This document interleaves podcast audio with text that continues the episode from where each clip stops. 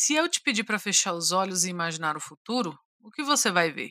Aquecimento global, desmatamento, fim dos direitos humanos, fim da liberdade? A gente está vivendo em um mundo onde as grandes distopias não são mais uma imaginação exagerada ou aviso para termos cuidado. No fim, parece que só virou um espelho do presente.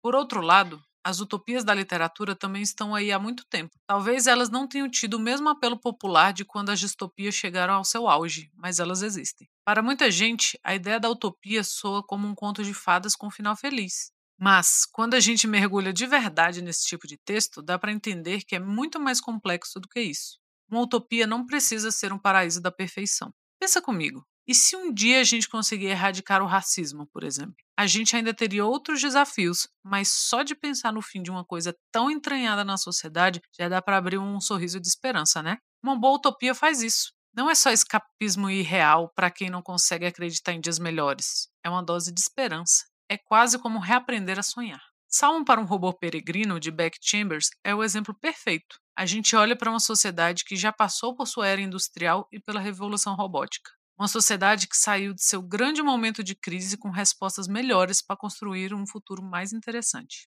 E para ser utópico, não precisa ser perfeito, basta ser melhor. A ficção científica já imaginou muitas vezes coisas que não existiam e que passaram a fazer parte do nosso cotidiano. Quando a primeira história com robôs foi escrita, nós ainda não tínhamos robôs. Quando a primeira viagem espacial foi escrita, nós nem sonhávamos com espaço. Isso é um lembrete de que aquilo que as páginas de uma boa ficção científica propõem pode sim virar realidade um dia. As utopias são a prova de que a nossa experiência humana na Terra não é ainda o melhor que a gente pode fazer. E se a gente já propôs um avanço tecnológico surreal que virou realidade, por que não podemos propor também um avanço humano?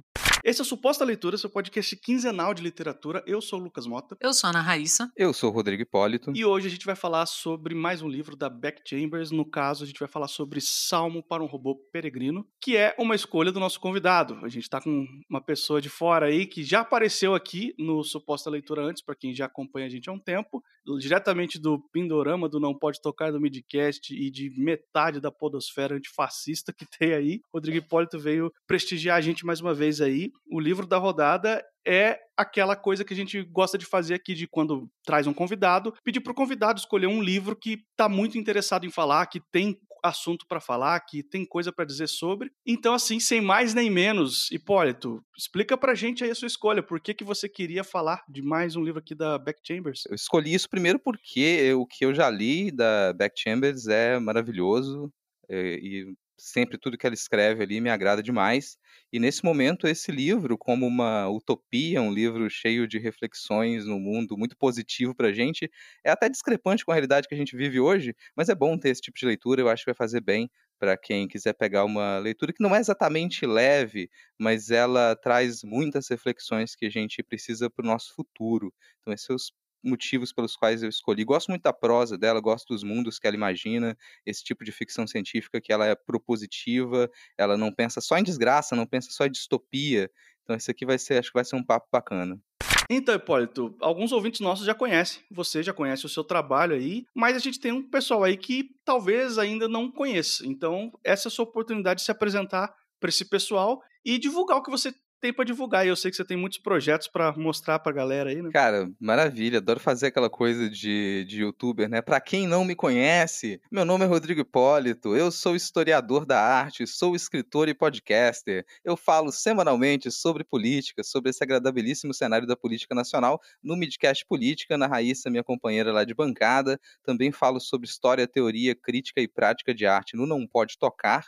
É um podcast que traz ensaios, conversas, experimentações, um pouco de bate-papo, notícias também. Procura no Twitter, não pode tocar com o Demudo. A gente está em todos os agregadores de podcast também. Lá no Pindorama, que é um podcast aqui irmanado né, com suposta leitura, a gente traz análises de narrativas curtas da recente ficção especulativa nacional, publicada em revistas de circulação gratuita. Então, esses são os podcasts que eu participo com mais frequência, né? Também escrevo para o site notamanuscrita.com. Então, quem quiser ler os meus artigos acadêmicos, alguns contos, crônicas, textos de processo, lá tem muita coisa, muita coisa produzida. Na época eu fazia instalação, fotografia, ilustração também, notamanuscrita.com. E recentemente eu lancei uma noveleta de horror cotidiano, que é o A Morte do Vizinho da Serra Elétrica Então, quem gosta de uma pitadinha de slasher, um pouco de drama urbano, dá uma procurada lá na Amazon e no Kindle Unlimited, dá para ler de graça. Então, para quem tem Kindle Unlimited aí, A Morte do Vizinho da Serra Elétrica é o meu último lançamento.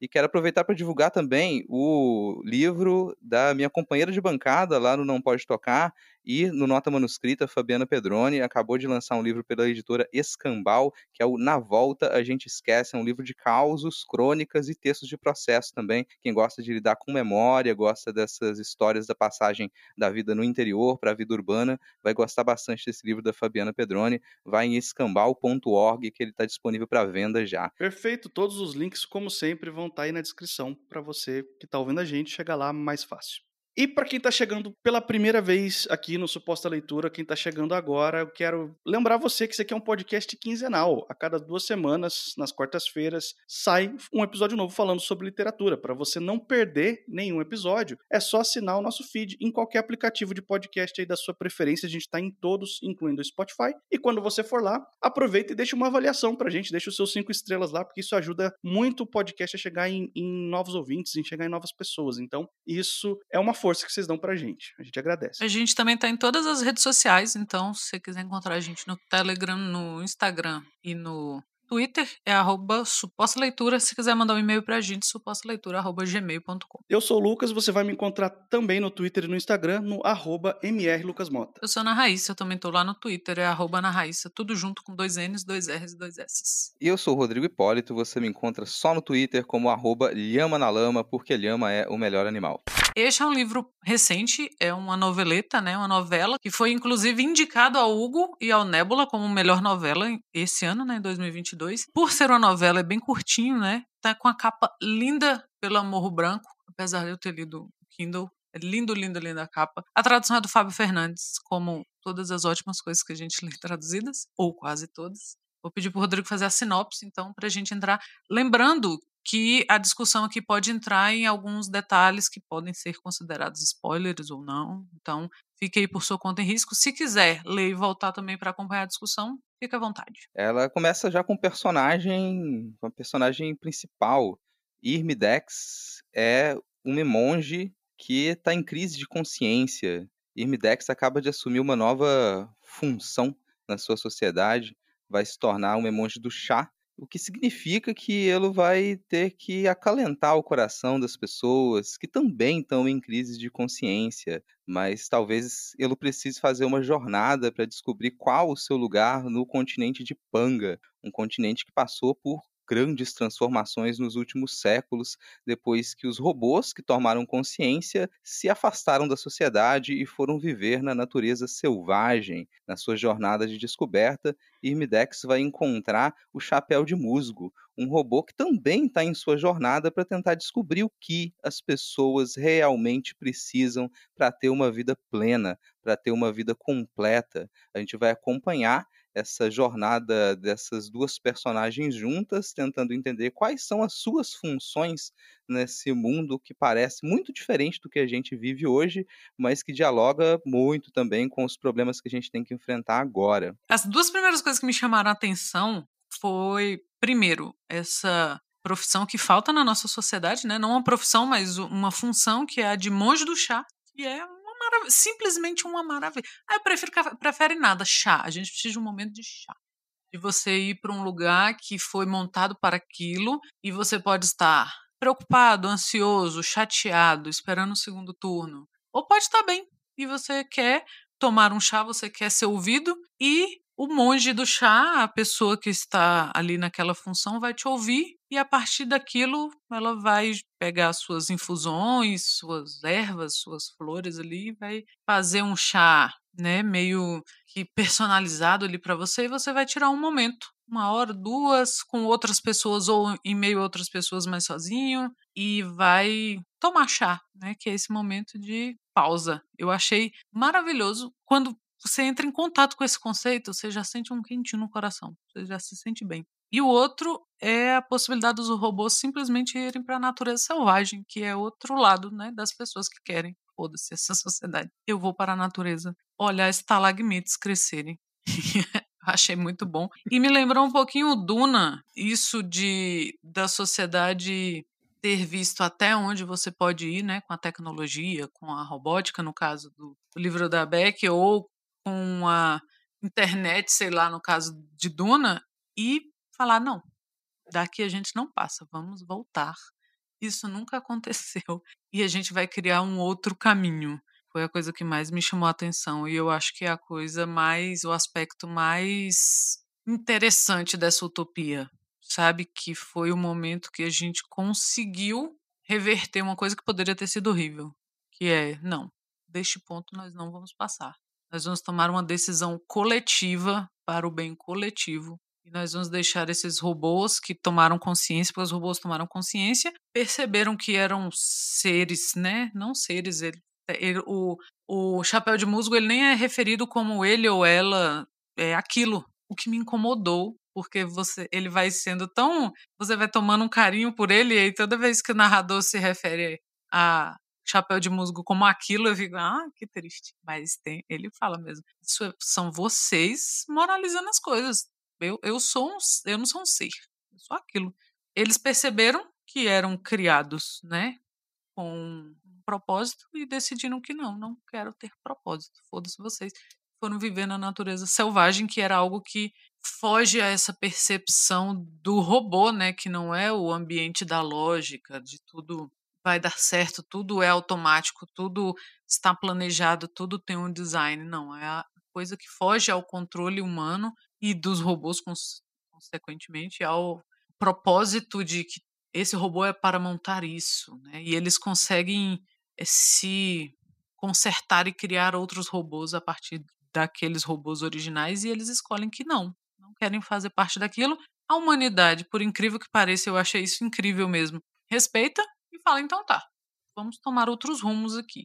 É a primeira coisa que me chama a atenção assim, a primeira coisa que eu achei incrível alguém imaginar isso e colocar isso de uma forma tão buena onda, assim. No... Isso da, das funções, a Beck Chambers até já exercitou algo assim nos registros estelares de uma notável odisseia espacial, que é da, essa sequência de livros dela que mostra né, o, uma odisseia espacial, começa lá com uma longa viagem a um planeta hostil, um pequeno planeta hostil, e nesse terceiro livro, que a gente tem os registros da, da nave, de uma nave, das naves humanas, que elas foram espaço afora e se transformaram, transformaram a sua sociedade. Tem algumas coisas ali que elas são similares lá nos registros da, de uma Odisseia Espacial, a gente tem pessoas que cumprem funções específicas para o bem da sociedade, funções que às vezes a gente, hoje, acharia um, um absurdo, a maioria das pessoas acharia um absurdo, como a função de prover felicidade sexual. Então tem pessoas que elas estão lá para fazer isso, assim como tem pessoas que elas estão lá para poder cuidar dos rituais funerários e da terra e dos, e dos alimentos junto com os rituais funerários. Eu acho que tem uma semelhança entre algumas dessas funções que ela trabalha naquele livro com essa noveleta. Mas aqui parece ser um outro mundo, um outro universo, com outras características, né? E eu gosto muito que nesse caso ela entrega funções positivas de uma religião ela coloca a religião no lugar que a religião poderia estar, porque você tem essa irmandade que acredita nesses. É, são sete deuses, né? Ligados à natureza, ou cinco, não lembro agora o número, mas em nenhum dos momentos em que ela descreve os rituais dessa, desses monges, isso parece ser algum tipo de catequização, algum tipo de tentativa de convencer as pessoas a, a renderem preces a, a, essas divindades ou a fazerem parte institucionalmente dessa irmandade. Não, eles, esses monges vão lá, vão cumprir as funções, vão cuidar de jardins, vão cuidar da alimentação, vão cuidar do bem-estar psíquico das pessoas, do bem-estar emocional, e eles não estão de imediato pedindo em troca que você creia em alguma coisa que você faça parte de nenhuma instituição. Mas as pessoas contribuem com os monges. As pessoas elas elas é, entregam produtos, elas entregam carinho de volta, elas entregam respeito, mas não tem essa essa necessidade de participar de uma crença. Eu gosto desse modo como ela não usa tanto a palavra ali, não está falando diretamente de religião, mas nos faz pensar que bom, as funções de, religi de religiões na sociedade elas deveriam sim ser limitadas, muito limitadas, aquilo que elas podem prover para a saúde da sociedade. Escapou daquela limitação, colega, corta aí que não pode não. É curioso ter falado isso daí, porque essa era a primeira observação que eu fiz lendo esse livro e era uma das coisas que eu queria falar aqui também, porque a religião que a, que a Beck Chambers propõe aqui, talvez seja o primeiro grande elemento tópico do, do livro, não é uma religião que tem como objetivo controlar os seus seguidores. Dizer que eles devem fazer assim ou assado, entendeu? Que devem agir de uma certa maneira, seguir um, um, um certo número de regras, assim. Essa religião parece mais preocupada em, em ajudar as pessoas a lidar melhor com o seu ambiente, com as situações. No caso de, de, dessa personagem aí, que é uma é, monge do, do chá, ela tem uma função clara de trazer algum tipo de conforto para as pessoas, é um conforto emocional ali imediato para aquele momento que a pessoa pode estar tá estressada, que ela pode estar tá de luto, que ela pode estar tá, né, cansada, exausta, enfim, por, com N sentimentos ali. E então é uma religião que está mais preocupada em, em, trazer algum tipo de, de conforto barra esperança para as pessoas e não necessariamente em apresentar um listão de regras. Ó, você, para você, você tem que seguir isso aqui tudo. E isso, para mim, foi um, um, elemento de utopia muito forte, assim, da gente repensar a nossa espiritualidade, né? Porque de um lado a gente tem a ciência, que, que a gente precisa ser capaz de analisar tudo, de explicar tudo ou de teorizar tudo, de, entendeu? Tem, tem um método para a gente tratar com a ciência. E do outro lado a gente tem a religião, que a gente não tem que provar absolutamente nada na religião. A gente acredita ou não acredita entendeu? São duas coisas completamente diferentes. Você pegar um livro de ficção científica, onde a ciência ela é fundamental, a, toda a base científica da coisa, embora aqui as ciências humanas elas reinem em absoluto nesse livro aqui, né?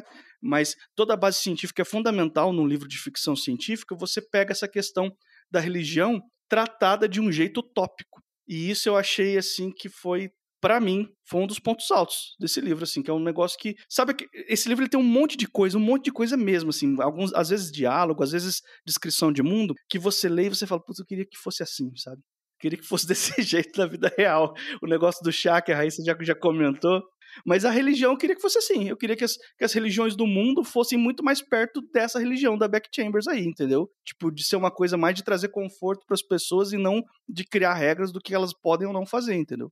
Sabe que esse livro ele me remeteu bastante a New Wave, aquele momento ali da final dos anos 60 da ficção científica, que a gente sempre cita a Ursula Le Guin como um dos maiores nomes, né? Que aquele foco maior nas relações humanas, aquele foco maior na questão das ciências humanas também, e não necessariamente uma aventura espacial, não necessariamente a presença da tecnologia que existe, os robôs eles são independentes, como a gente já falou aqui, mas o grande atrativo desse livro não é porque, nossa, tem robôs e tem uma sociedade robótica independente da sociedade humana e nós vamos descobrir como que essa tecnologia. Não, o grande lance está tá nos diálogos, entende? Porque é basicamente uma jornada entre Irmidex e o Chapéu de Musgo, que é esse robô aí que vai se mostrar de propósito para essa monja aí. Por, porque tem isso, né? Tem um intervalo aí de alguns anos onde nenhum robô entrou em contato com nenhum humano. Os humanos respeitaram o espaço dos robôs e os robôs se deram o direito assim, ó, a gente não quer mais se relacionar com os humanos, pelo menos por enquanto. Então esse encontro dos dois é, um, é uma coisa assim inusitada, é uma coisa que há gerações isso não acontece, é um momento assim surpreendente e, e, novidade mesmo para os dois. Então eles vão seguir essa jornada e vão ter esses diálogos, e é nesses diálogos não é, assim, uma super aventura tecnológica, não tem tiro de pistola laser, não, não tem nada disso, entendeu? Não tem uma, um exército de clones aí tramando uma super revolução. Não precisa disso. É só uma história simples, uma conversa entre dois amigos viajando e eles começam a trocar experiências e trocar ideia mesmo. E nesses diálogos, por mais simples que pareça eu estar tá descrevendo isso aí para quem está ouvindo, é realmente um, uma coisa especial e realmente traz esse livro para um degrau para cima, assim, sabe? Ele, sendo Beck Chambers, já era um, um, livro excelente, mas eu acho que a habilidade com que ela constrói esses diálogos e, e, os dilemas entre os dois faz com que o livro fique ainda mais especial, entendeu? Ele, ele ainda ganha um pouco mais de potência, né? E, e a questão também acho que para citar um exemplo de um desses diálogos, vocês até podem falar mais se vocês quiserem, mas teve, teve um particularmente que me marcou muito, que é o diálogo em que o robô explica para Dex por que a sociedade dos robôs decidiu que eles devem morrer. Ele então eles morrem, os robôs morrem, porque quando eles começam a quebrar, ao invés de serem consertados, porque eles são máquinas, então eles podem muito bem se consertar e, e viver para sempre, se quiser, enquanto tiver peça, enquanto tiver podendo se consertar, mas eles decidem ser desmontados e reaproveitar suas peças para construir novos robôs, novas existências, novas consciências. Isso vai sendo é a forma deles de passar as gerações de robôs para frente, assim, né? É assim que um robô, entre aspas, nasce nessa sociedade. Eles reaproveitam as peças dos robôs que já, entre aspas, morreram, né? Deixaram de funcionar, foram desligados. E aí o Dex entra em parafuso. Fala, mas por que que você, o sonho de todo ser humano é viver para sempre? E vocês têm essa possibilidade de viver para sempre. Por que, que vocês querem morrer? Por que, que vocês decidiram que vocês queriam morrer? E a resposta do Chapéu de Musgo ela é muito simples e muito significativa. Ele fala simplesmente: ó, tudo que é vivo morre. Tudo que é vivo morre. A gente olhou em volta. As árvores morrem um dia, as plantas morrem um dia, os animais morrem um dia. Vocês, a humanidade, vocês vão morrer um dia. A gente queria fazer parte disso, a gente queria acabar também. A gente não queria ser uma coisa que ia ficar para sempre. Então, para a gente ter a nossa experiência de uma existência, a gente entende que nós não somos seres humanos, não somos vivos, não somos matéria orgânica, mas a gente quer ter a chance de poder acabar. Entendeu? O, esse diálogo ele, ele é muito potente, assim. Essa ideia é muito significativa, assim, de, de você ficar pensando de é, é isso aí, tipo, tem que acabar mesmo, entendeu? Tipo, você. E, e, é de uma maneira super filosófica, assim, super existencialista. Não, não é aquela coisa, tipo, tem que acabar a família lá no choque de cultura, entendeu? Tipo, tem que acabar as pessoas, entende? É um negócio assim super. Né? Não faz sentido. Tudo tem o seu ciclo, tudo tem o seu momento. Se assim, as coisas começam, elas precisam acabar em algum momento. E os robôs foram para a natureza, né, que eles chamam de selvagem, e para observar ciclos, né, como Chapéu de Musgo fala alguns momentos. Então, chega no momento desse diálogo é falado isso, que como nós vamos observar esses ciclos e entendê-los e procurar compreendê-los se nós não passarmos por um ciclo, né? Se, se nós não, que é né, as aspas em nascer, que é o tomar consciência.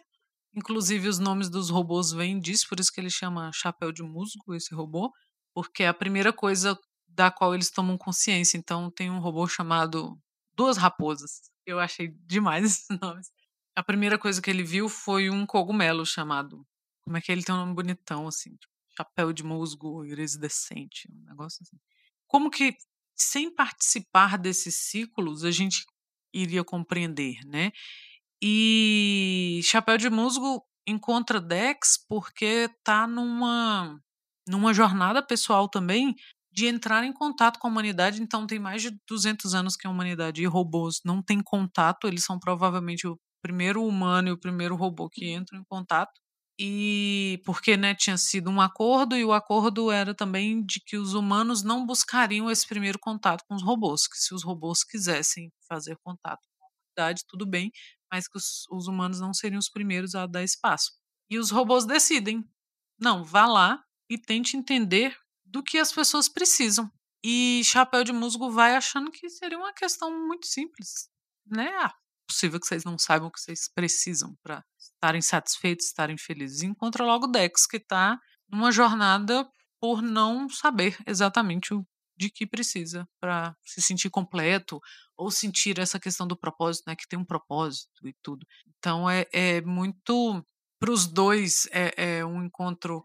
Chapéu de Musgo fica muito afoite com a ideia de que, ah, eu assim, agora sim encontrei um humano, vai dar certo. E o humano do seu lado tá assim, não quero ninguém, eu quero fazer isso sozinho, sai daqui. Aquela coisa meio de historinha de jornada mesmo, né? Um dos dois não tá muito afim de ter companhia, mas acaba sendo muito proveitoso para ambos caminhantes ali, porque eles são caminhantes, né? Literalmente, a gente acompanha isso de e a ideia de acompanhar uma estrada que é uma estrada selvagem e depois ela desaparece fisicamente para eles, é, isso é muito ligado com o ritmo da história, né, da narração, onde a narração vai até onde essa estrada, onde a natureza acabou com aquela estrada e não tem mais. E embora Chapéu de Musgo possa continuar a jornada ali porque afinal é um robô, ele não morre, Dex é humano. Então, ficaria meio e agora, vou enfrentar aqui os perigos, as raposas, os, as cobras, as coisas da natureza, como é que fica?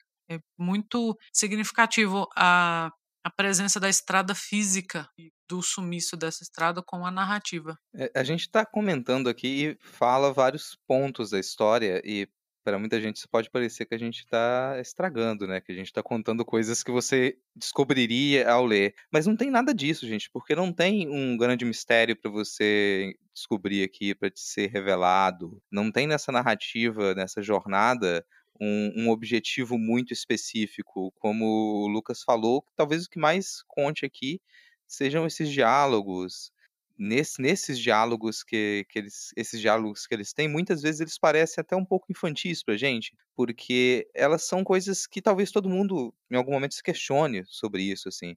Todo mundo se questione sobre perder o controle da própria vida, como é essa estrada que ela desaparece, todo mundo se questiona sobre o que fazer depois, sobre quais são as, as suas, o que, que te dá base, quais são as memórias que te dão base, qual é o seu histórico de vida que te dá base. E até o Lucas falou se tinha algum diálogo ali que cai bem pra gente. Quando o Chapéu de Musgo ele explica, ele consegue explicar o que, que são essas reminiscências que ele tem, né?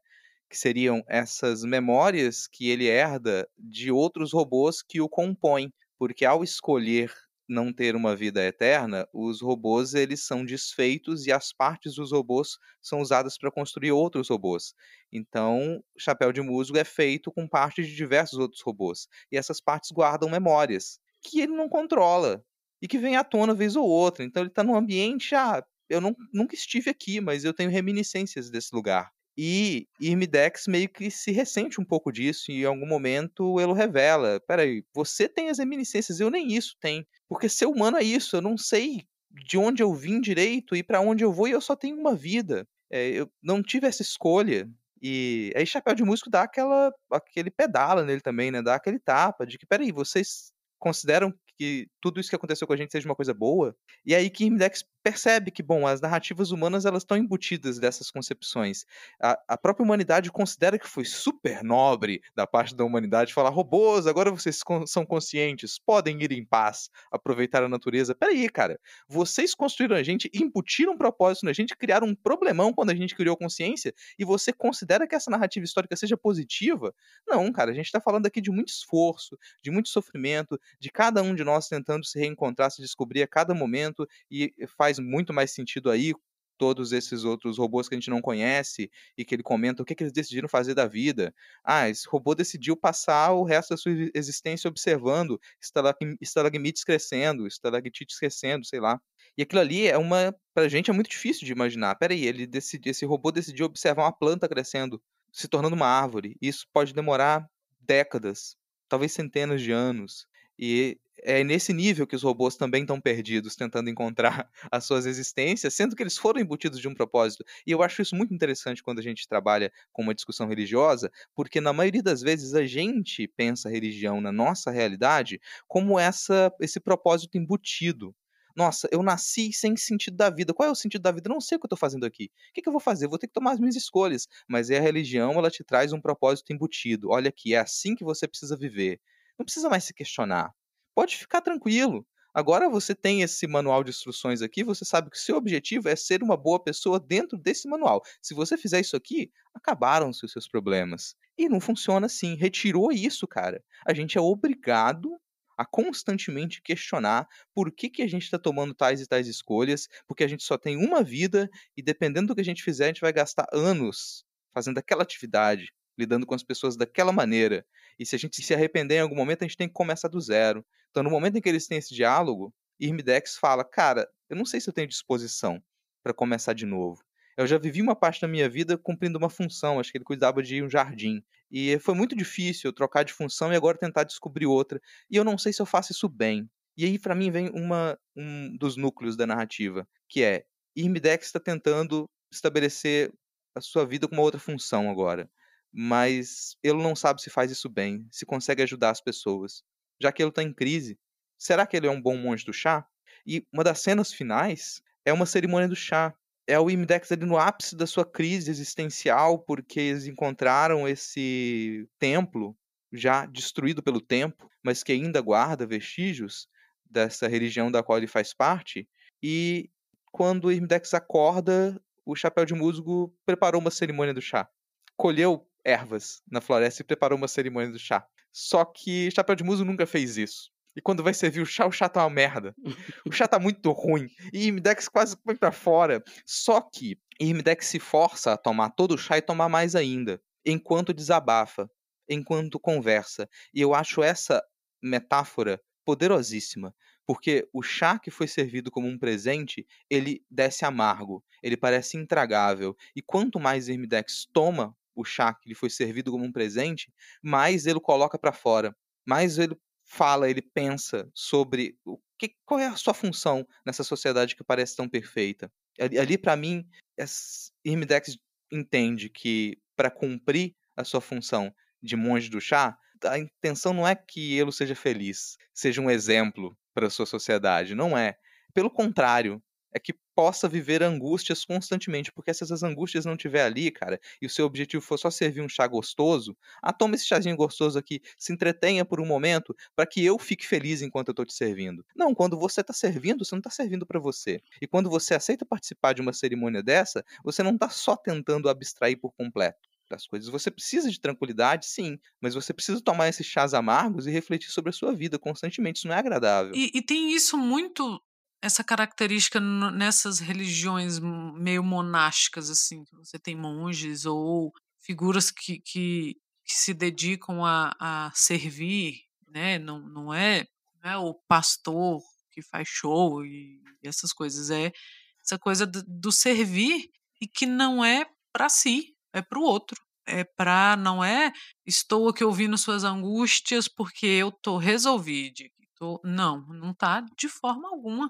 E para mim essa cena é, nossa, eu achei lindíssima e para mim é muito significativo o fato de um robô, né? Porque é um robô assim, tomou consciência, mas assim, Chapéu de Musgo entende algumas reações, entende, assim, fica muito animado com algumas coisas, fica pensativo, mas assim, não, não tem sentimentos como a gente. E nunca participou de uma cerimônia do chá, não sabe provavelmente qual é de você ingerir um líquido, né? Então, assim, o gosto tá bom ou não tá bom, ele só percebe pela cara de Dex, Dex faz um up, e se dispõe. Então, Chapéu de Musgo estava fazendo esse papel, não era para si que ele serviu, não era para si que ele fez a cerimônia do chá, porque ele é um robô, para ele não fazia diferença nenhuma. Mas é a importância daquela cerimônia e daquele servir o outro, que no caso é Dex, que estava esgotado, estava tanto emocionalmente como fisicamente, e acorda e fica muito surpresa, assim, e tem a, o Chapéu de Musgo não sabia fazer fogueira também. E não, mas eu achei um livro, porque nesse mosteiro lá tem, um, tem uma biblioteca. Ah, não, eu achei um, um livro que ensinava a fazer uma fogueira. Aí faz uma fogueira e prepara com que tem ali precário um cantinho da cerimônia, assim. E faz aquilo pro outro, pro, porque sabe que é que aquilo precisa ser feito de certa forma, mas não faz para si. E para ele, chapéu de musgo não é primordialmente angustiado. Chapéu de musgo é fascinado, quer aprender as coisas, quer ouvir, quer tudo que, que Dex passa ali, desde queimar uma sopa até contar algo para ele da sociedade de onde vem, Chapéu de Musgo tá ouvindo com muita ânsia, com muita vontade de ouvir e tal.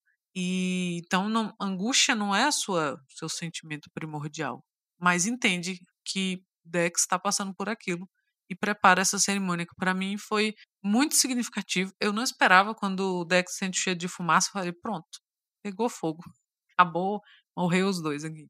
E é muito, e, e é um livro cheio dessas cenas significativas, assim, cheio disso. É muito muito visual, eu acho que pelo, pela questão do chá também é, é um livro muito sensorial, assim, de, de você sentir as texturas quando tá, eles estão ambos na caverna e Dex tenta passar a noite ali, mas está sempre machucado por uma pedra e tem medo e tá a caverna com cheiro de mofo e então é o tempo todo que você lê você está percebendo essas sensações de quente, frio, chuva, sabe até barulho de grilo e coachar dos sapos, assim, e o cheiro do chá e o conforto do chá e da coberta e tudo. É um livro muito sensorial. Tem essa coisa do grilo, né, cara? Do começo, assim, porque Irmidex uma das coisas que simboliza essa crise de consciência é não ter o barulho de grilo na cidade. E Irmidex começa a circular como monge do chá e não escuta o barulho de grilo. E só vai ouvir grilo na natureza selvagem. Só vai ouvir grilo quando encontra essa natureza, e essa natureza não é aquela que a sua religião idolatrava de modo estereotipado, porque a essa tem alguns deuses, né? E a divindade que Irmidex representa é simbolizada por um urso. Então tem um urso na carroça que ele usa para poder servir chá. Só que quando vem a ideia de encontrar um urso de verdade, aí o bicho pega. E eu gosto que chapéu de músico simplesmente apaga, né? As luzinhas dele se apagam e ele fica quietinho. É, finge de, eu gostei disso, ah, cara, a piada do viu um urso, finge de morto. Finge de morto, ele só tchum, apagou, ficou silencioso, esperou o urso embora. E Dex desesperado dentro da, da carroça. Nossa, esse urso vai jogar a carroça lá longe, eu tô muito ferrado. Pra gente encerrar aqui, vou fazer uma pergunta para vocês dois. Eu queria que o, que o Hipólito respondesse primeiro e depois a Raíssa, se quiser complementar. Para quem você recomenda esse livro? Cara, eu recomendo para quem tá em alguma crise existencial.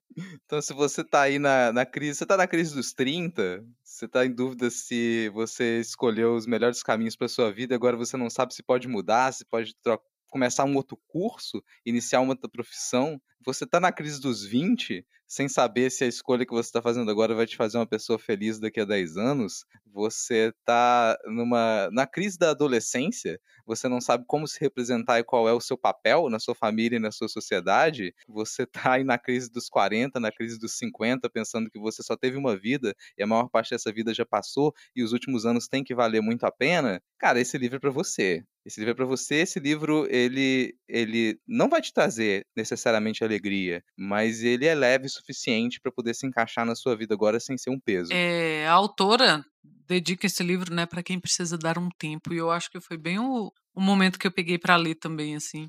Tava muito envolvida nessa, nessas questões e, cara, notícia, né? Notícia e política consome a gente e, e correria. O, o, ano passa do, de julho, parece que o ano vai pegando uma, uma velocidade e passa a arrastar a gente até chegar a dezembro, largar na beira da estrada. E eu tava nessa, assim, de caramba, muita coisa e coisa o tempo todo e coisas que estão precisando se ajeitar agora. E quando eu abri o livro, no sentido figurado, né? Porque eu li no Kindle e tinha lá para pessoas que precisam dar um tempo. É, é isso. E é mesmo, assim. E isso só corrobora o que o Rodrigo falou, assim. É, é para esse tipo de pessoa. É a nossa própria cerimônia do chá, esse livro. Estamos chegando aqui ao final de mais um podcast. Muito obrigado você que chegou até aqui, ficou com a gente mais uma vez. Daqui 15 dias a gente está de volta. Eu sou o Lucas. Eu sou a Ana Raíssa. Eu sou o Rodrigo Hipólito. E até a outra semana.